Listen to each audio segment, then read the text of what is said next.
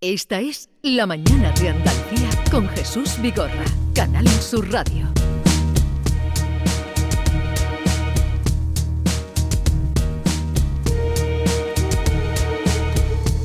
Maite Chacón, buenos días. Hola Jesús, buenos días. Y eh, David Hidalgo, buenos días. Buenos días, aquí estamos creando este libro precioso, se llama Corazón Invisible. Corazón Invisible, de Rocío Aranda.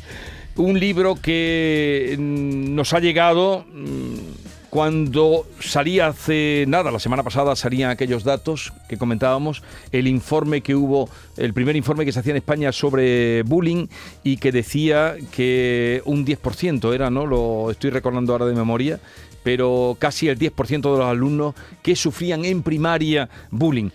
Eh, Rocío Aranda, buenos días.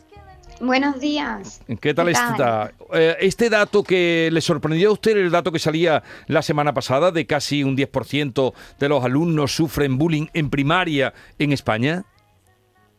Eh, bueno, no me sorprende porque soy docente y puedo vivir pues estos casos que, ocurren dentro del aula. Además, creo que se tiene que hacer mucho más, más visible de lo que se hace hoy en día. Usted ha escrito un libro, es profesional, una joven, docente todavía, eh, pero usted rápidamente ha calado lo que, lo que pasa y lo que está pasando con el tema del bullying. De hecho, ah, le ha llevado a escribir este libro, Corazón Invisible. Sí, totalmente. Desde que pude ejercer mi profesión, eh, pues quise poner mi granito de arena y crear un cuento de manera infantil, ¿no? Porque creo que desde edades tempranas es desde cuando se tiene que inculcar estos valores de respeto, compañerismo, empatía que debe haber en el aula. Y, bueno, ha sido realmente con esta idea, para intentar pues que desde pequeños se vayan inculcando estos valores para que después pues no pasen las cosas que oímos de, niños ya más adolescentes, ¿no? Que hay suicidios y hay pues estas cosas que todo el mundo se horroriza, pero que viene de, más atrás. Mm.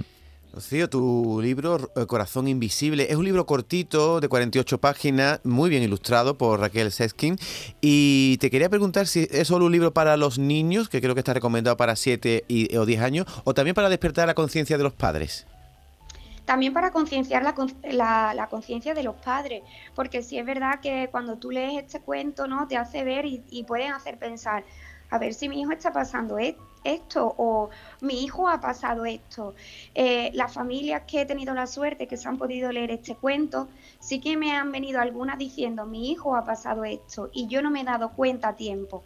Entonces, bueno, también es para despertar la conciencia de, las familias, ¿no? Que no tengan tampoco a sus hijos metidos en una burbuja y que, despierten también. Hay un dato de este estudio al que se refería Jesús hace un momento que a mí me impresiona mucho, que es que ese 10% de niños reconoce haber sufrido bullying, pero es que un 5%, casi un 5%, Rocío, reconoce que acosa a los demás. ¿no? que, eso también te pone un poco los pelos de punta, ¿no? Es decir, que para que haya acosados tiene que haber acosadores y que el 5% de los alumnos em, encuestados manifiesten que sí, que de alguna manera ellos son acosadores, no sé. Em, sí, la verdad que, es muy fuerte, ¿no? Este tema eh, para mí es escalofriante porque estamos hablando de niños eh, con edades de edades tempranas y cada vez se está viendo en edades todavía más tempranas. Entonces, claro, mm, el acosador es como yo digo, no lo va a hacer delante del profesor. Si es verdad que va a esperar a hacerlo cuando el profesor no esté delante. Pero una vez que se abre un protocolo y se, y se habla con ambas familias, eh, los acosadores, al ser niños, tienden a reconocerlo muy fácilmente de que sí que lo han hecho. Entonces, claro, mm, es muy duro porque sí lo he hecho, pero algunos sí lo reconocen y se queda ahí y otros pues a lo mejor se van con otro niño, ¿sabes? Ya con este ya me han dicho que ya no, pues ahora me voy con otro. Busco otra víctima, ¿no? sí, exactamente. Pero eh, usted en su colegio ya por sistema de organización, eh, ¿existe un protocolo mm, activado para, para detectar o, actuar cuando se descubre un caso de, de, acoso, un caso de bullying? Sí, sí, sí que, sí que lo hay. Cada centro tiene su protocolo privado, ¿no? Que no puedo decirlo mucho, pero sí que lo tenemos. Y los pasos a seguir, pues lo primero que hay que hacer es, bueno, detectarlo y empezar con la observación. Una vez que ya eh, los docentes la han detectado claramente, hay que hablar con ambas familias. Una vez que se ha hablado con ambas familias, ya hay, hay que cortar radicalmente y seguir con los pasos a seguir que nos dan desde más arriba. Rocío, eh, el acoso escolar, eh, el acoso que se sufre en la infancia, ¿deja secuelas para toda la vida? ¿Los adultos eso ya lo arrastran para siempre? yo diría que sí sí que lo dejan porque al final, bueno, tú perdonas, tú intentas olvidar, pero eso se te queda ahí, ¿no? Lo que tú has pasado en la infancia, eh, lo que tú has vivido, cómo lo sufriste y más siendo niño. Entonces yo diría que eso sí que queda para toda la vida al final. ¿Has conocido de cerca cuando estudiabas o en tu entorno algún caso de acoso? Eh, cuando he estudiado sí. Ahora aquí, desde el centro en el que estoy trabajando, pues no hay eh, tantos, hay uno o dos, por desgracia, para mí, vamos, eh, por curso, ¿no? Pero no es en cada aula ni nada de eso. Pero cuando he estudiado sí que he podido vivir algún caso de cerca y la verdad que es escalofriante cómo esos niños sufren esa ansiedad desde pequeño de no querer ir al cole, de llorar cada mañana por no querer ir al cole, de sentirse solo en esos patios porque nadie quiere jugar con ellos. Entonces la verdad que o sea que ese sería, muy cruel. ese sería un primer síntoma, eh, cuando el niño no quiere ir a clase o no quiere ir al colegio y llora porque no quiere ir al colegio, ¿no? Sí, totalmente. Eh, llora porque no quiere ir, no quiere ir al, cole y además no sabe expresar por qué no quiere ir al cole.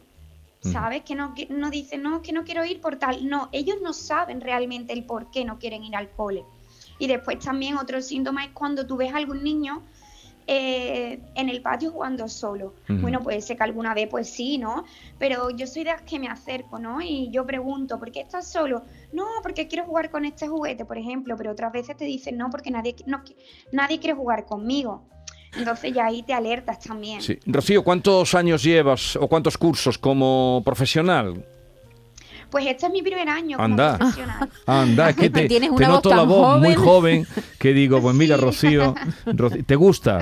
tu profesión de maestra. Te encanta. Sí. Eh, pues eso la verdad que lo mío es muy vocacional. Este es mi primer año como tutora de, segundo de primaria del Colegio Santa Teresa de Jesús de aquí de Huelva. Y la verdad que, bueno, soy también antigua alumna. Sí. Entonces, para mí es un orgullo porque yo estoy mostrando lo que yo un día viví de alumna. Y eso, la verdad, que es maravilloso. Y, ya ven, en sus primeros pasos ya ha escrito un libro donde eh, va más allá de, escribir un libro, sino llamar la atención sobre el acoso escolar. Un saludo, se llama el libro, vamos a recordarlo, creo que la primera edición se agotó, Corazón Invisible, y, en fin, que tenga mucha suerte en tu trabajo y en tu lucha también por eh, tratar de acabar con el acoso escolar, Rocío. Muchísimas gracias a vosotros. Adiós, buenos días. Adiós.